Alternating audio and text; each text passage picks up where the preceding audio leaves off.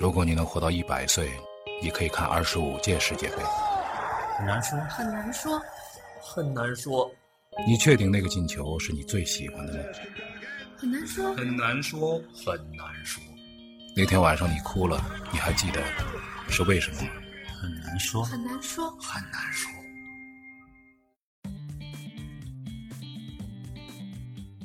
好了，我们接下来要接着聊了啊！刚才说这个英超版权，说了说了好长好长时间。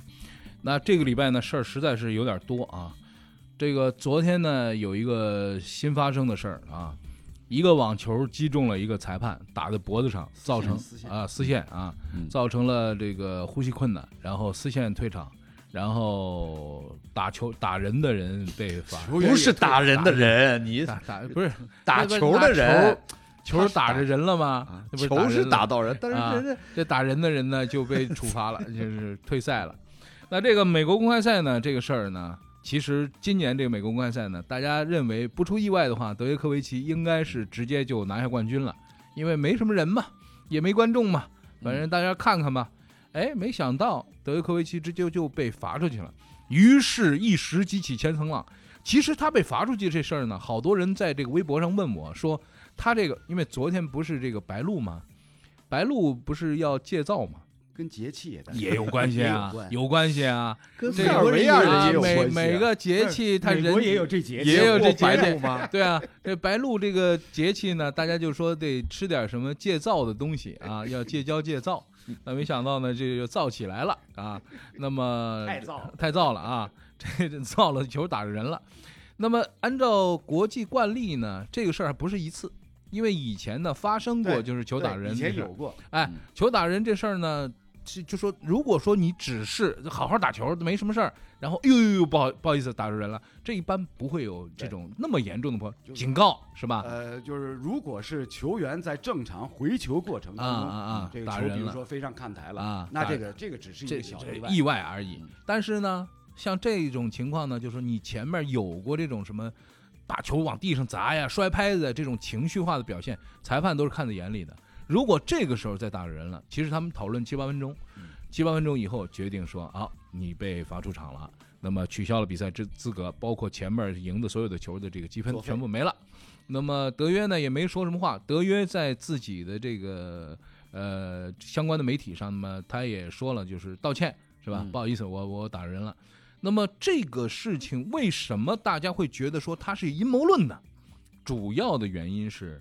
德约科维奇在不久之前刚刚弄了一个叫 PTPA 的组织。这个组织是什么呢？这个组织是明显的对 ATP 发起了一个抗议型的这样的一个一个一个动作。这个动作就是他说，球员工会对我们的这个球员的利益，特别是对一些低下阶层，就是说排名比较低的这些球员的利益保护不力，所以我组织这么一个组织，大家要不要参加？现在有很多很多的球员参加了这个组织，而德约科维奇本身也从这个球员工会就是退出了，退出这个球员工会，加入了自己进行的这个组织。那么这一下子呢，就变成说可能 P 呃这个这个这个 ATP 觉得他动了我的这个蛋糕，所以有人就觉得说，因为这个事儿，所以我要来处罚这个，把这个处罚这事儿搞大，要把它驱逐，给你一个颜色看看，弄一个下马威给你尝尝。那么你二位觉得怎么样？是这么回事儿吗？呃，阴谋论是一定会有的。啊嗯就是我看到这条这条新闻，我看到这个事儿以后呢，呃，当时就觉得说，哎呀，德约这个，哎，实在是运气不好。但是呢，既然你规章制度有这么写嗯啊，而且因为之前也有类似的这样的一个先例，那嗯么做出这样的一个判罚呢，我觉得也是也是顺理成章。对啊，至于说到这个有没有阴谋论，这个是是另外再讨论。嗯我只想在这里就是呃提出一个假设，嗯如果如果是比如说呃，咱们某一位中国球员嗯摊上这事儿了，嗯就是比如说是李娜嗯摊上这事儿，嗯，然后怎么处理？怎么处理？你觉得会怎么处理也？按照也按照现现在就是对德约的处理方式一样处理的话，退赛了啊嗯就是把你把你驱逐驱出逐赛出场，啊去嗯取消这个比赛资格。嗯那大家会不会觉得说是有阴谋？有阴谋，嗯，有没有阴谋？对啊，不不大家不，这个嗯这个阴有阴谋，这个不单单就像刚才这个南哥讲的，他成立了一个类似于对抗的这个对立的这个全运工会组。更重要的是，从去年一九年下半赛季开始，在整个的国际网球界就有一股针对德约科维奇本人的势力，嗯是网球圈里也好，裁判也好，球员也好，媒体也好，嗯尤其是以美国的媒体嗯为主，是针对他作为塞尔维亚球员的一种一股逆流，嗯，这是大家都知道的。对，所以这个才是他被认为他这一次事件被认为有阴谋论的一个很重要的原因。就塞尔这个，呃，他已经在网球圈被针对了，嗯，所以呢，那你说说为什么他作为一个塞尔维亚球员被针对？就是其实原来这个小德在网球圈他的这个形象一直是很正面的，嗯他喜欢搞怪，人非常的客气、谦逊。对，那么但是呢，不知道为什么，就是在一九年下半赛季开始，嗯下半年开始，就是以美国的媒体各个方面就开始把他跟塞尔维亚的国旗，把他个人的球员的表现跟塞尔维亚的国旗联系在一起。嗯而且这两天正好不是那个塞尔维亚总统武契奇不是在白宫跟那个特朗普会面，在谈跟科索沃签一个经济这个框架协议，刚刚签署嘛，就这嗯两天嘛。然后网上不是流传了一个武契奇坐在那个那个那个白宫 那个团星办公室对面，几乎是像受审一样的那张照片嘛，嗯就是很自然的大家就把它联系在一起。嗯坦率的说，我对这个小德为什么作为一个塞尔维亚球员，呃，在这个网球圈里被针对，嗯我没有太多的这个资讯，嗯只是大家就这么在说，嗯，媒体上有很多对这个德约科维奇不利的这种评论，是，所以这才是造成说哦，他这一次，这一次他他没话讲，这嗯一次他的行为就球员用一个球击中了这个先生的这个脖子，脖子，嗯一点没话讲，就是他所受到的，可以说最严厉的处罚了，嗯甚至说接下来还有处罚，嗯还要处罚他的年度积分，嗯还有这种说法，嗯这个就就。这个就没边儿了，有点这个嗯嗯处罚起来嗯就没嗯边儿了嘛。因为很明显的是，所有人通过视频一看，都会很清楚的感觉那是一次意外，嗯他绝对不是故意说 这哦打打我没那么打准啊，啊没对那么对对准对啊打我估计也打得能准打这准种人他应该是打得准，啊，指哪儿打哪儿。但他那下肯定是失误，对肯定不是故意的。对，所以不是故意的判罚引来了规则当中最重的一个处罚，嗯不是故意的一个动作。所以呢，再加上他作为这个塞尔维亚球员，嗯目前在这个网球圈里面受到的不公正的评价，主要是不公正的评价。呃嗯，呃，老李这么来说的话，那其实还得再加上一条，因为之前在疫情期间呢，就是德约组织了一个亚得里亚海巡回赛 对对对这结小果子那也个是那个巡回赛一组织呢，居然直哎接传播了疫情了，对，包括他自本人把他也本中招人、了他老传了婆，对啊然后他朋友对啊都弄对对。啊，嗯就是他本人从他本人开始，就不得人心了，这嗯对关啊，键所以是这样如果要这么说的话，是吧？阴谋论，我可我觉得可以把这一条再加上。对啊，对啊，然后再加上他搞了一个 PTPA。PTPA 这事儿呢，等于说你这，他说他的态度说，其实这事儿啊，早多少年就已经讨论起来了，嗯，但是呢，我不准备动这个 ATP 的蛋糕，嗯你们觉得不是一个好的时机，但我觉得这是一个好的时机，我认同你们反对我的这个这个意见，但是总得有人做这件事啊，所以他就出来做这件事了。那么有一张照片你看到吧？嗯就是在美国公开赛的球场上，他把这些已经加入到他这个协议当中来的球员，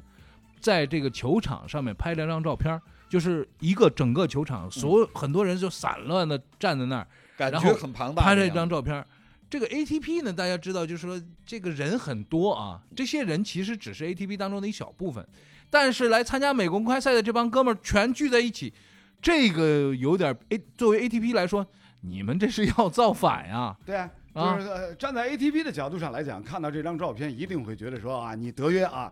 出头做了一带头大哥，对呀、是吧？然后呢，纠集了一帮小兄弟，对是吧？而啊对你看，哟，人还不少呢。对呀、还要造我的这反，个，啊，就是所以从这个角度上来讲呢，那阴谋论是有一定的基础的。嗯，再加上我们之前所提到的，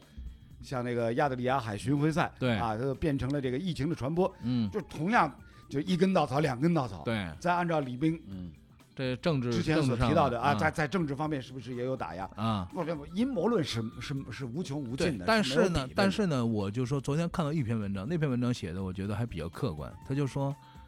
德约科维奇是很牛，是吧？但是你能就是我们从历史的角度上来嗯说，有一天也许你比桑普拉斯还牛。你比阿加西还牛，你比这些人都牛。但是有一件事是，我美国公开赛在这一百多年了，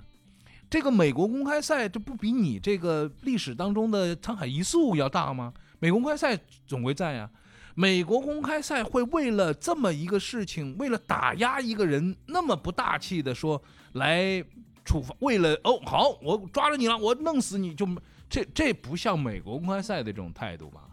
有这样的一个说法，但我是这个这个事儿呢，这种这种逻辑上，我觉得不太成立啊。嗯这个，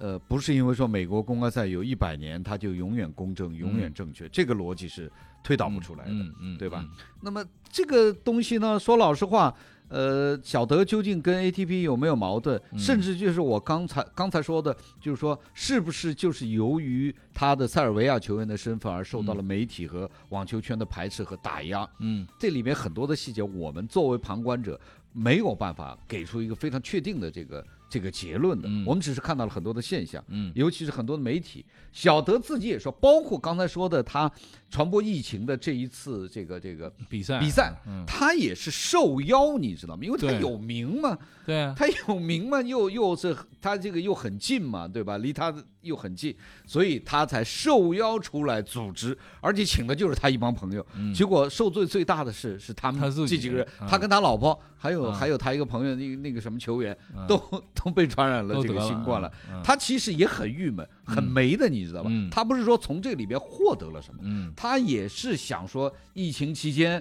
有人要传这个比赛，那么我作为这个排名第一的来组织一下这个比赛，他是受邀来组织，希望给大家传达一些正能量。我我本来是这个意思，我你知觉道吧得是当时这个组织本身是有点缺心眼儿，全世界都歇了，就你要组织一比赛，完了，对啊，新冠而且还坐而且实就了是在就是在东欧各国嘛。对啊，然后然后他邀请的球员绝大部分也都也都是东欧国家的球员，对啊，所以所以我个人觉得呢，就是小德现在肯定是后悔的一塌糊涂。嗯，早知道我也跟费德勒、纳达尔一样宣布嗯退出今年的美网，对啊，我就不提不不打对了啊就完了嘛，他这多他一事不如少一事。对啊，何必我不来你美国？嗯这就完个了这个变成这个变成他个人职业生涯当中的一个，嗯你说是呃污点是肯定窝的囊，窝囊污点的是窝窝囊囊事儿点，嗯窝囊 点，污点肯定也是肯定太窝的囊了而了。这且个而且接下来美网结束之后，马上还有法网呢，嗯，还打不打了？这 上到底有没有资格打对 了？吧？所以从这个角度上来讲呢，就是小德呃今年流年不利那是一定的，嗯啊、但是呢，我我不是很认认可，就是斌哥刚刚说嗯的，好像、好像拿他的这个塞尔维亚球员的这种身份这是去年，啊、这拿他是的这一九个年国的籍下半身年份。来说事儿，我不是很认同，嗯我并不是很认同，因为因为这个这个你也同样很难推导出来说有有这方面的证据链条，对，我觉得就是就事论事来说，这场比赛当中他有几次情绪相对来说比较情绪化的一个表现，然后裁判看在眼里了，就抓你一招之差，想要弄你，这个是事实。他被破发了之后，对对嗯对对对对对，就是有有有有态度，而且对啊那个压线球压的那么一丁点儿，就是他是不高兴的。关键是处罚是顶格处罚，，对对对，你知道吗？而且后面还留着尾巴说有可能要罚他年度积分，嗯所以这个，所以呢，球迷就觉得嗯有点针对本他身是个弱了哎，啊本身是个无意义的，对吧？对本身是个对对无意义的，对对你罚或者罚赔个两百万，嗯，那也是件事儿，对对对，我觉得是吧？你赔那个裁判两百万行了吧？对对啊对对吧？对，这嗯个所以是关键是顶格处罚，因为你认为哪怕你就是触犯了刑律了，那也有一个处罚的尺度，嗯嗯嗯嗯，对不对？嗯有各种处，你要看你是有意的，还是无意的，还是民愤极大的，嗯还是社会影响极坏的， 有尺度的吗？他这样一个无意的动作呢，被顶格处罚。嗯所以呢，有一部分球迷或者媒体觉得有这种想法，我觉得这个很正常，嗯只能怪他自己比较对比较要这个背嘛，对对对要对，背比较就是背。你这怎么个你是怎么回把这个球回他其实回给球童啊，嗯把这球回给球童，居然回到裁判身上去了。对，我觉得技术上呢也是，哎呃，嗯就是如果如果是当时赛场上有观众的话，嗯，我相信他一定会选择另外一个动作。嗯呃，可能也就是因为没有观众，他就就是觉得自己就是相对相对就是比较放松了嘛，嗯就是就是哎，瞬间做出这样的反应，啊，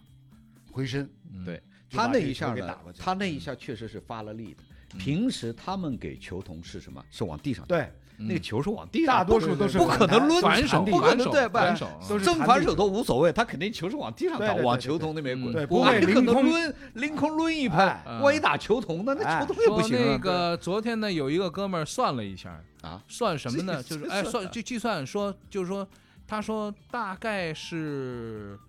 球速大概在三十二公里到六十四公里之间的这 样的一这个也可以球算速出。来，然后这个球速用这个球来击中裁判的时候呢，大概是四点几焦耳的一 哦个一个动量。那么这个大概就相当于说，在球裁判躺 着，然后用一瓶矿泉水从大概零点八五八高这度个的这个个地方纯扔粹下是去。蹭蹭这热这这蹭这热哥们儿点学霸，不啊是学霸这个对完吧全是物蹭热理物理点，学，物理学物理学霸学，就是拿这东西砸一下动。能的后来我一想累不累？这 我我后来一想，哟，这下砸的也挺厉害。后来一想，一网球能砸成就是啥啊样？对啊，就是啊，那那你要照这么算的话，你得算这颗网球它的出速度是多少，嗯嗯对啊，跟比如说制式步枪的子弹出速度来做一个对比，吓人那啊没法比了， 没法比了啊。那这个小德这事儿呢，我觉得还会发酵，看看下礼拜怎么样吧。希望息事宁人，希望小德呢没有什么大的伤害。但是小德呢，我挺喜欢的这人，就是那种笑笑那种挺挺好玩的这么一个人，球也打得不错啊，特别是他的反手很喜欢。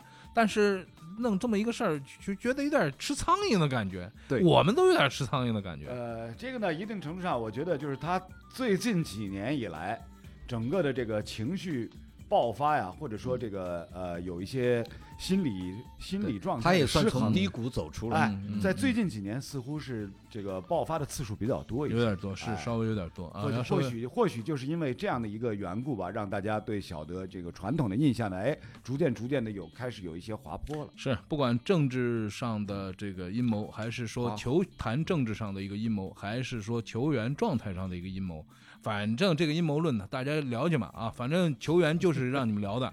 被你们聊死，赛好吧？ 场上阴谋论从来不缺，太多了啊！来，继续说第二个事儿啊，小德这事儿先搁一边儿，下礼拜看看有什么发酵，希望没有发酵吧。这个，斌哥，你们家法拉利嗯怎么我们家我什么叫我们你家们法拉家利？我就是吧？啊，楼不频频能点再头聊了。这楼个频频法点拉头啊利呢？法拉 利不能再聊了。不是我不能上再聊上一场比赛不是我已必须经跟聊我的，我不是跟你说，我跟我两嘉宾说了，嗯法拉利我们不能再聊啊了，不能再谈这支 车队了，啊，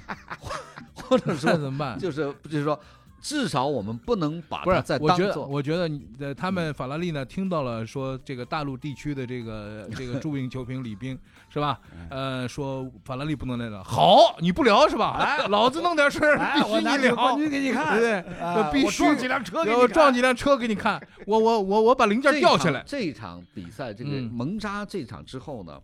我的内心呢，对这个起了 不是，我内这心我有内心戏，我也有内心戏，说说说不说是说，我的内心呢起了很大的变化。嗯就我原来一直对这个法拉利的领队比诺托，我觉得比较愤怒，或者比较嗯看不惯。我认为主要的责任是他，是领导的责任。嗯但是呢，这一次这么一弄之后呢，我一直到比赛转播完最后呢，我也拖了一个尾巴。我说， 我现在非常想念比诺托，我嗯说我我觉得他这个人就是作为一个个人来讲，嗯，作为法拉利领队来讲没有问题，他要承担责任。但是作为一个个人来讲，有一种什么样的这个这个一只手啊，在操控比诺托这个人，在今年这个赛季里边就往永远地做出错误的一选择，直在被地上摩擦，嗯摩擦摩摩擦擦摩擦，嗯快摩擦完了还在摩擦。嗯你想，你说，呃，领队的这个责任呐、这个技术的研发呀，然后这个都是他的责任。比赛比不好没问题，嗯但是到了场上，一个这个这个瓦特尔的左后轮的刹车嗯爆掉的爆掉之后，而且着火烧起来，嗯，着火，着火，我哦的这个绝对牛，啊这绝对对，牛，轮子着着火了，嗯火不是轮 这个刹车着火，刹车着火就带着火去。我也知道那儿温度高，可能会一千多度，但是带着火苗这么窜很少见，对啊，对？吧？然后在一个相对简单的帕拉波利卡弯，勒克莱尔就嗯冲着这么他很明显的是一个极有天赋的年轻车手在这里操控失误。嗯，你说这个作为一个车队领队，他坐在指挥台上一条直，线他能管啥？就是我就觉得这种领领导做到后面，他已经没办法管了，你知道吧啊？，对啊，他不像。不像那个球员一个什么一个盘带的失误啊，或者一脚射门打偏呢、呃，这个教练可以冲过去指责他。比诺托这个时候他已经没办法了，，对啊呀、就是 他做人已经 做到没不是办没法办了法你知道，那吗。我们只能归咎到今年啊，我觉得就说今年也就今年啊，明年不算了啊。 今年我们可以把这一切全部归咎到二零二零 年，是吧？就是所有不好的事他儿，哦这个就我对看完之后就是，我当时就想给你打电话，嗯我想给你打电话，你别说了，你给我下来，你给我接电话，我就法拉说利什么事儿？你你们家法拉利那呃，我跟两位说一下，就是那天那天斌哥在在台里边直播，然啊？后然后我在家看了，嗯然后然后就是我们家领导陪着我一块儿看，嗯看到那个刹车片着火的时候，嗯，我们家领导说：“哎，这这什么情况？这怎么弄得跟阿童木一样 十万马力取得 胜利就，是就是一个车队也好，一个人也好，就啊往低谷滑滑。我们这个很多，在体育界不里是太多了。我跟你，说，上个礼拜啊哎，上个礼拜有人说法拉利在 SPA 嘛，对，是吧？你说我是做空法拉利啊，是做多法拉利啊嗯？我觉得做多的多，因为我觉得已要经反弹了。已经跌到到低谷了还能对你不是再怎么还跌能怎么样嗯？还能怎？这礼拜我发现啊，下礼拜你叫我做啊，不知道继续做空，继续做 空，两辆车都发不起来，就是起不？”了步。哎哎哎这不就是你老兄解说这个斯诺克的时候经常说的那句话没有最薄，只有更薄。啊？那他们是没有更低，只有最低。 对呀啊他们没有没有最低，低，只有更。低。是就是这两两哎个，这个礼拜如果说这两辆两辆车在发车前能起步骑起来， 我就成功了，成功了， 这说这太丢人了，实在太丢人了。 你说法拉，你你你你这辈子看看车，不是就是你那个那个什嗯么你呢，见过这种不是那个我我比较欣赏一种说法，就是勒克莱尔撞了车之后呢，就有车迷就发来这种这种说法，就是勒克莱尔心里想是，那么我这车怎么跑也就在十几名，嗯，我我别丢人我了，别丢人了，而且嗯这是在蒙扎奥他啊们对的对主场，对对对，我宁可撞出去，我也撞出不去要一地对啊十名开对外啊中心哎。，我那天看看到这一幕的时候，我当时就在想，哎，咦，他那左轮飞到哪儿去 了？我就拼了，我我就还好没观 众，没观众，否则还出人命我就了上。看台看看他出人 命。 我跟你说这个事儿，我已经觉得，就是那场球那那场车看完没看完？其实我是没看完，嗯因为我说没什么好看的嘛，内容没了，你这把戏已经演完了，对谢幕了。但是这个比赛你要知道，包括我我结束之后，结束之后那个还是有很多圈内的就真正的车迷啊，不算你们俩，不是，嗯嗯他们还挺过瘾的，因为嗯出现了一个新的冠军，对吧？小红牛加斯利嗯拿了一个冠军，嗯啊，这个呢，就是说对车迷来讲是一个强刺激，就是突然之间一个原来八竿子打不着的一个嗯哥们儿，突然也不是啊，这个小红牛说要拿冠军，正常比赛他绝对轮不到他，而且呢，加斯利这哥们儿呢，他原来在小红牛，前两年呢，哎，看表现不错，被调到大红牛，嗯但大红牛又表现不好了。然后又被拎回到小红牛，嗯然后现在他又夺冠，嗯所以这个人生是有这样的起伏之后呢，嗯哇，大家有车迷，大家觉得这家伙得一冠军，大家还是这个非常挺高兴非常地替他开心，你知道我吗？嗯我从站在宏观的高度上来讲呢，这个出一个新冠军也嗯正常。对，这就好比什么？刚刚我们聊的德约，嗯德约被驱逐出去之后，现如今就是二零二零年的美国啊网球公开赛哦对，要没有产生一个新冠军了。对嗯对对对，对啊，有产生一个新冠军，有什么好说的？没有都不来，都认是识吧？不，不哎是产生这的个这冠军，不认不谁认拿识冠军不重要，嗯但是呢，在在史书上，在美网历史的书写当中啊，嗯会会会注明一点，二零二零年嗯出了一个新冠军。对新冠军啊，这个这个意义就跟刚刚有斌哥说的有一年加斯利是一不样是。有一年那个 F 一大嗯半夜了吧看看车，然后咣咣咣咣练习赛的时候，咣全出来，咣准备起跑的时候。所有车全回 去了，剩两辆法拉利，两辆乔 丹，这两六辆米车纳六尔辆车迪米纳 尔迪，啊，米纳尔迪在那儿在那儿，我说这什么呀？完了，他们俩在那儿说米纳尔迪要上领奖台，米纳尔迪要上领奖台开，心啊！你什这么还记得？对呀、我说什么事儿啊，这是。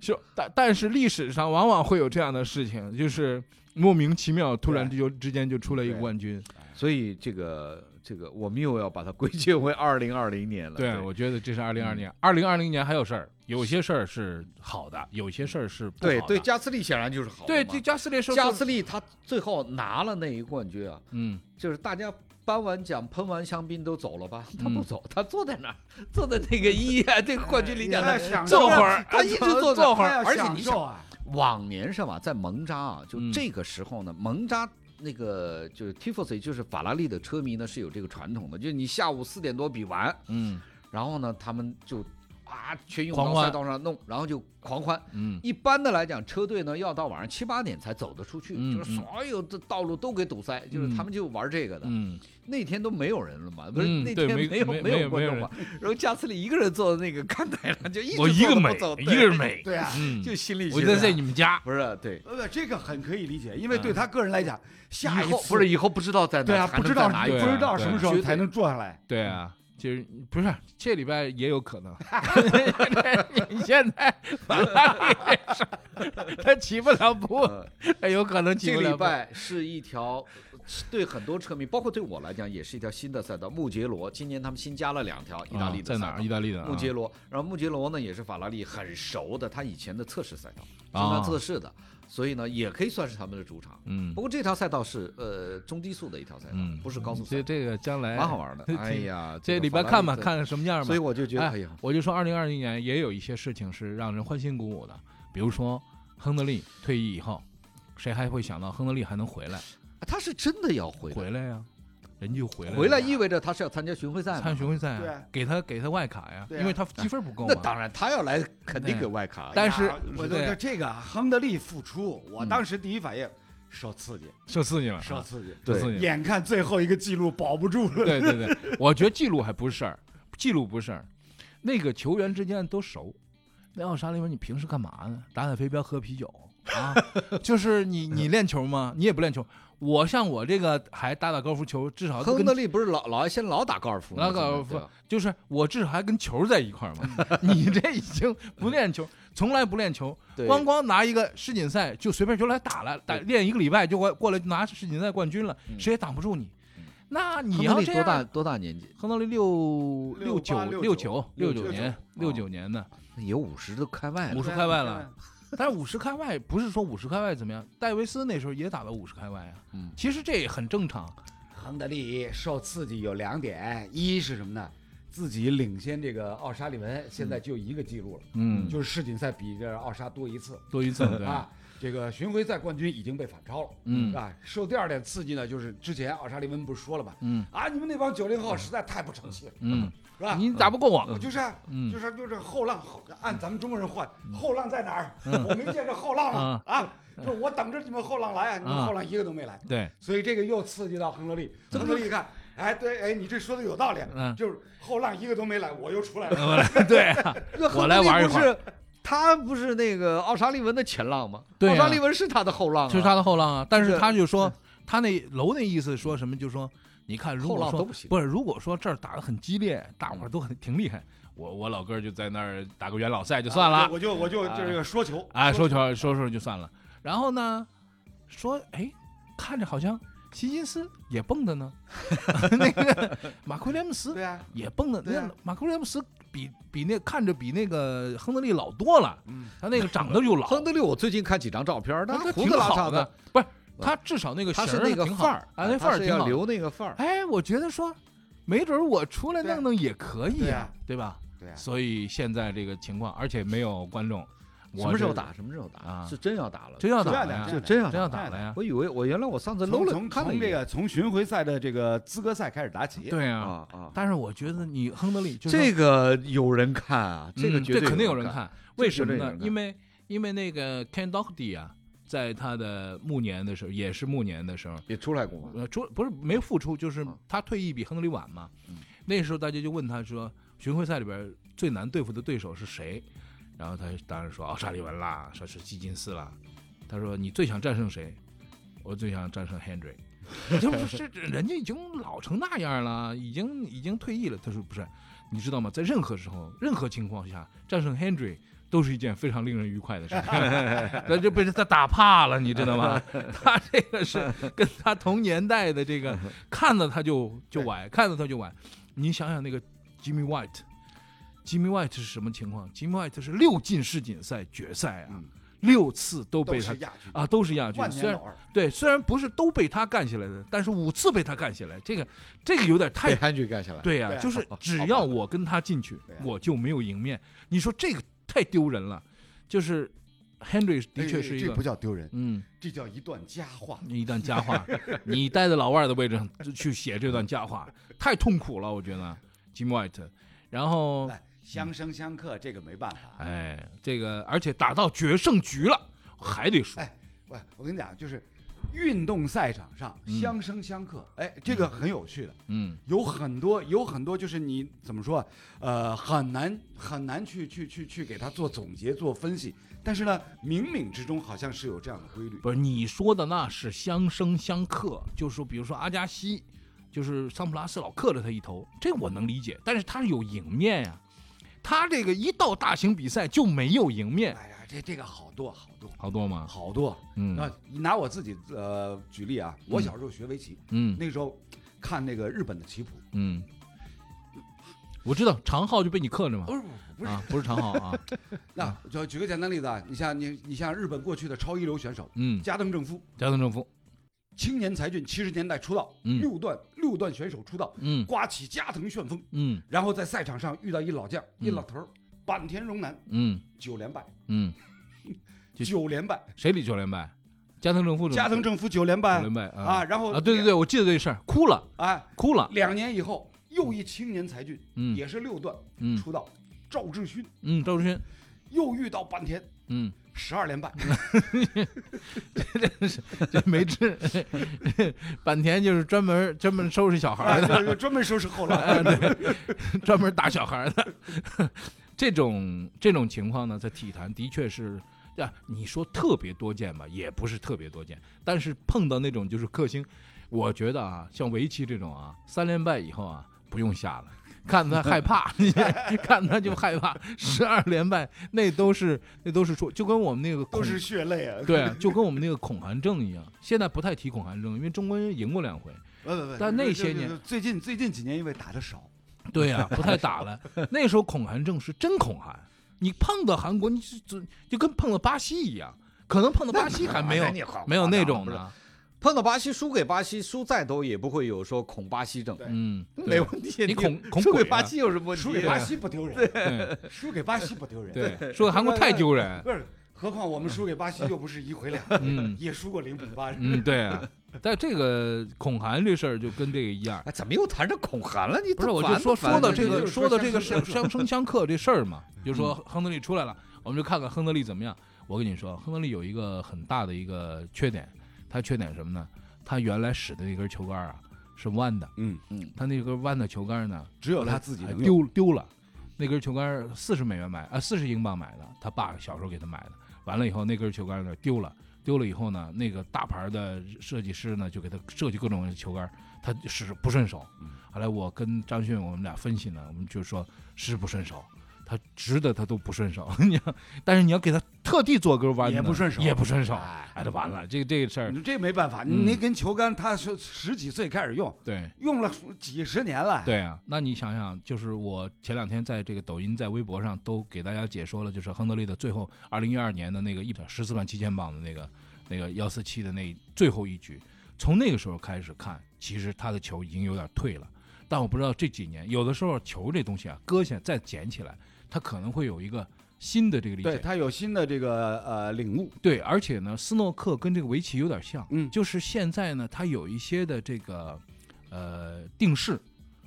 呃不用了，有新的定式出来了，就新的打法跟以前有点不一样了，就是所以一定嗯程度上来讲呢，像亨德利这样的老将复出的话，就是他自己的这个最基本的认知嗯感觉是嗯不会退化的。嗯但是呢，临场临场的他的整个的一个节奏的把控嗯是需要再调整，对这个调整可能时间就很长了。对，你要看看出来怎么样，反正我觉得啊，就看他出来打球就行了，对，就不用说对对，一定要不要怎么太样纠结于对成绩了嘛。跟这老虎伍对兹啊出来一样，我看着老虎打球，加六加八没关系是吧？但是他咣当哎，他今拿天冠状军的时候，态好，拿你一眼冠泪军汪汪的，，对呀、拿那个大师赛的时候，我也是激激动到不行。最后一个球那个呃第二杆没打好的时候，我心里就紧张到了就就是快跪下了那种。后来就拿了冠军了，就很激动，非常非常激动。那么亨德利就等着吧，看亨德利怎么样吧。再聊聊别的吧，这个礼拜还有好多好多事儿呢。歇一会儿之后，一会儿用这个上海话来聊一聊关于 CBA 上海队的一些新的情况。嗯那么我们这段呢就到这儿告一段落，一会儿聊。如果你能活到一百岁，你可以看二十五届世界杯。很难说，很难说，很难说，你确定那个进球是你最喜欢的吗？很难说，很难说，很难说，那天晚上你哭了，你还记得是为什么吗？很难说，很难说，很难说。